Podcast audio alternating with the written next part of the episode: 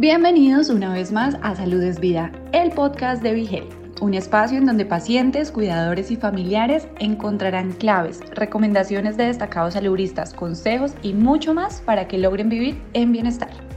En Salud es Vida, el podcast de Vigel, conversamos sobre la migraña, una condición neuronal que va más allá de un simple dolor de cabeza, ya que puede incluso llegar a ser incapacitante. Junto a Carilín López, dietista nutricionista, te contamos cómo la alimentación puede convertirse en un factor crucial para evitar y controlar los episodios de migraña. Si eres paciente con esta condición o tienes un familiar cercano que sufra de migraña, no te pierdas sus recomendaciones. Reproduce tu podcast y escúchalo. Saludos amigos de B-Health, Lili García con ustedes nuevamente. Bueno, el tema de la migraña es el tema que muchas personas en Puerto Rico conocen, tal vez más mujeres que hombres. Lo que no muchas pacientes conocen es la relación entre la alimentación y la migraña y cómo esos cambios en la alimentación pueden ayudarlas y ayudarlos a bajar los síntomas. Y tenemos con nosotros a la licenciada Carilín López, ella es nutricionista dietista. Bienvenida, Carilín. Gracias, Lili, gracias por la invitación. Gracias por estar con nosotros.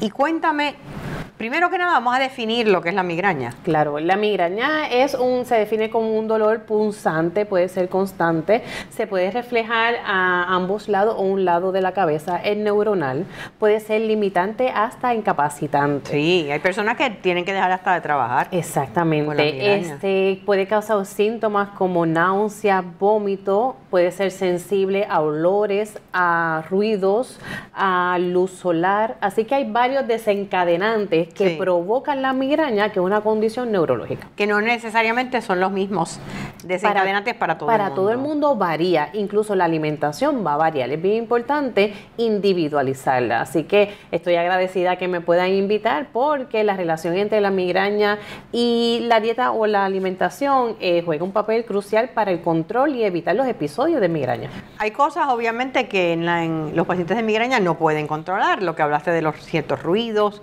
eh, luces de momento, el ejercicio, tal vez, eh, pero ¿qué sí pueden controlar en términos de la alimentación? Pues muchas cosas, Lili, muchas cosas. Primero debemos de definir que una alimentación saludable en general me va a ayudar, así que si nosotros estamos en un peso adecuado, si nosotros nos hidratamos adecuadamente, si nosotros comemos en unos horarios regulares de comida, estas personas, por ejemplo, no deberían de, no se recomienda disminuir mucho los carbohidratos, porque cuando baja los carbohidratos, nuestro cerebro trabaja con glucosa, entonces te puede dar ah, una hipoglucemia y provocarte un dolor de cabeza, que si padeces de migraña, va a desencadenar una migraña. Desencadenar una migraña. Eh, el ayuno intermitente de 12, 15, 18 horas, pues no estamos... No es recomendable. No es recomendable, no estamos este, absteniendo, ¿verdad? Omitiendo eh, muchas horas los alimentos. Así que depende de la persona, podemos eh, individualizar ese tipo de alimentación, pero en general llevar un estilo de vida saludable me va a ayudar a evitar los episodios de migraña. Lo que mencionas del ayuno es interesante porque están de moda. Hay muchas personas haciendo ayuno y les funciona muy bien, pero eh, entiendo entonces por lo que escucho de ti que si tú eres un paciente de migraña, deberías cuidarte con eso de los ayunos. Debe ir de la mano del médico, del nutricionista. Hay evidencia científica que sí puede eh, favorecer la pérdida de peso, por ejemplo, eh, control de glucosa en sangre en prediabetes, eh, control de peso en general. Sin embargo, lo más importante no es las horas que comas, sino lo que comas en las horas. Así que sí, eso es otro tema, ¿verdad? Del ayuno intermitente, pero hablando de migraña, el horario. Por ejemplo, hacer comidas principales, al menos tres comidas principales, Lili. Y que hagan merienda de cada dos a tres horas merienda, porque esto va a favorecer no tener el estómago vacío por mucho tiempo y por ende no bajar tus niveles. Así que lo que es... Eso es una medida de prevención. Es una medida de prevención. Yo mantenerme eh, bien alimentada eh, y hidratada. Importante hidratada. Y más ahora con este calor. Sí, la recomendación, dos, según la Organización Mundial de la Salud, son dos litros al día de agua para mantenernos hidratados. Hidratados. Esos son cuatro botellas de 16 onzas. Yo le digo a mis pacientes que puede ser una botella con cada una de las comidas principales. Ahí tienes tres y una cuando vayas a hacer ejercicio o durante el día. Lo importante es poco a poco incorporar, si usted no toma agua, poco a poco poderlo incorporar para evitar la- el dolor de migraña que es bien limitante. En términos de alimentos que tienden a provocar la migraña, como mencionaba, ella no es el mismo para todos los pacientes, pero ¿qué alimentos tienden a ser los que más disparan episodios de migraña? Bueno, los fermentados. Los fermentados como los quesos fermentados o quesos añejos, los duritos. Este, también los embutidos, todo lo que sea con beef, jamonilla, eh, salchicha, Pepperoni. pepperoni, chorizo, todos los alimentos curados o ahumados. Así que esa chuleta ahumada, salmón No era. ahumado, sé que viene crudito Sí. desencadenan en pacientes de migraña y son más sensibles, se habla de sensibilidad.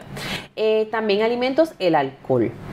El, El alcohol, eh, sobre todo por la tiramina, el vino, la cerveza o la levadura de cerveza puede desencadenarlo y sabemos que el alcohol deshidrata, por eso nos da muchas ganas de, ir al baño a hacer pipi, por Sí, ejemplo. seguro, seguro. Nos deshidrata y ese es un desencadenante para que me dé dolor de cabeza. La recomendación, porque me gusta decir las cosas que sí ellos pueden hacer, si usted decide tomar alcohol, bien importante la hidrata- hidratación. Hidratación. La misma cantidad que estoy tomando de alcohol, que debe ser moderada, debe ser de líquido como agua, y moderación se habla una copa de vino, por ejemplo, o de cerveza o algún alcohol fuerte para mujeres y dos para hombres. No Esa más la- de eso. no más de eso. Esa es el límite. Incluso entre menos, mejor. Mejor. O sea que estamos hablando de quesos, embutidos, alcohol. eh, he escuchado mucho de chocolate, de pero no sé si eso es un mito. El chocolate y la cafeína, alimentos que Ok. cafeína, los refrescos, el café.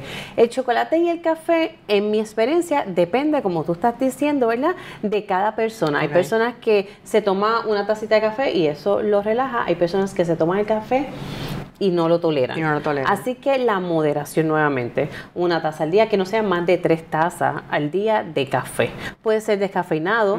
Yo cuando estaba embarazada, por ejemplo, pues no podía, me limitaba en la cafeína, pues tomaba el descafeinado. Si usted piensa que no puede comer un alimento poquito, la moderación, Ajá. Mejor evítelo. Sí. Porque Si peor sabes es que te va a mandar, déjalo. Mm, Definitivamente. No. Pero tenemos que ser abiertas a las cosas que, pues que sí podemos, que sí podemos. Hay personas que eh, el sol, por ejemplo, ir a la playa, les exacerba la migraña. Sí. ¿Eso has visto en pacientes? Sí, lo he visto en pacientes y hay varios factores. Por ejemplo, estoy en la playa hace sol, las mujeres que usualmente usan más, eh, padecen más de migraña, eh, tienen pues el traje de baño ajustado en el cuello, esto hace una presión a Ah, nivel cervical, Eh, quizás estoy tomando alcohol, quizás tengo hot dog, hace sol, Sí.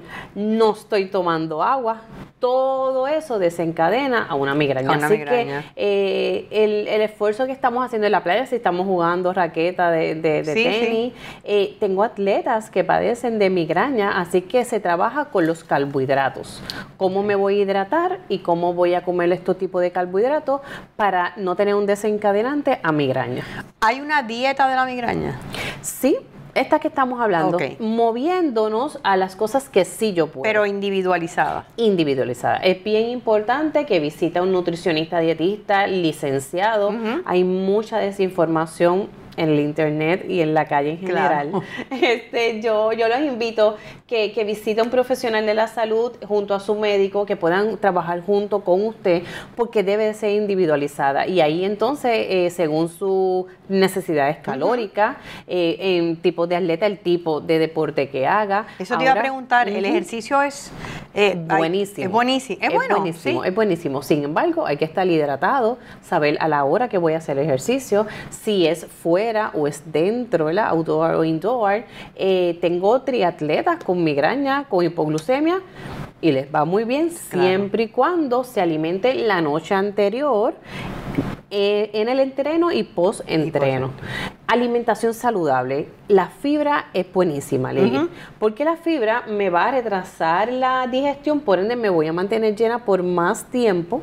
Así que alimentos integrales, mirando la etiqueta nutricional que tenga 3 gramos de fibra o más, estamos garantizando que voy a estar nutrida por más tiempo. O sea que sí hay manera de prevenir la migraña, aunque sea algo que ya es crónico en tu vida. Exacto. Y debemos de tomar control. Importante llevar un registro.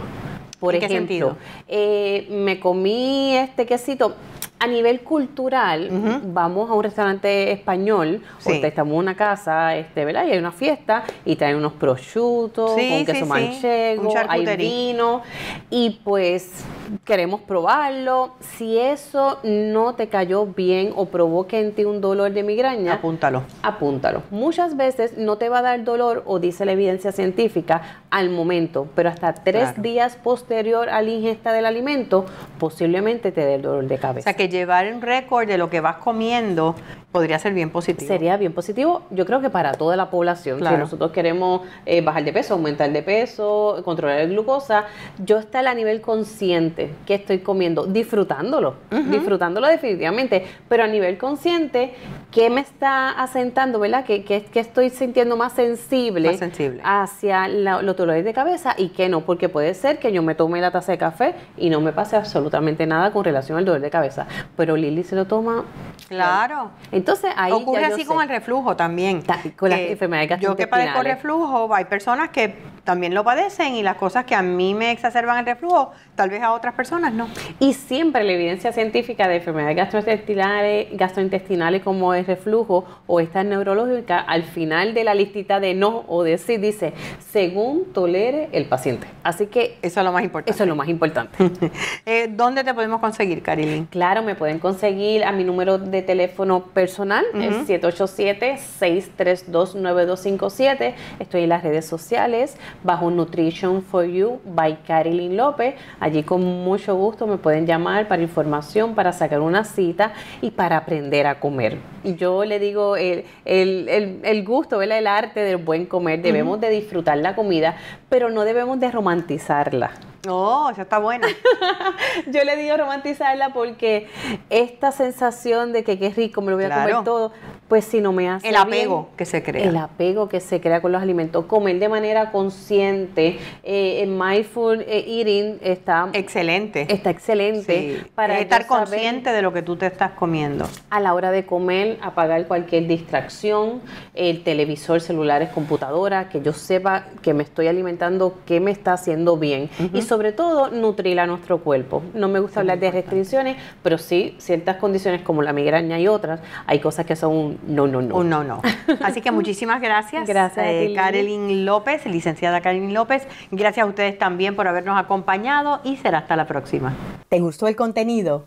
Recuerda, puedes seguirnos en tus redes sociales favoritas. Búscanos como BeHealthPR y no te pierdas nuestras actualizaciones.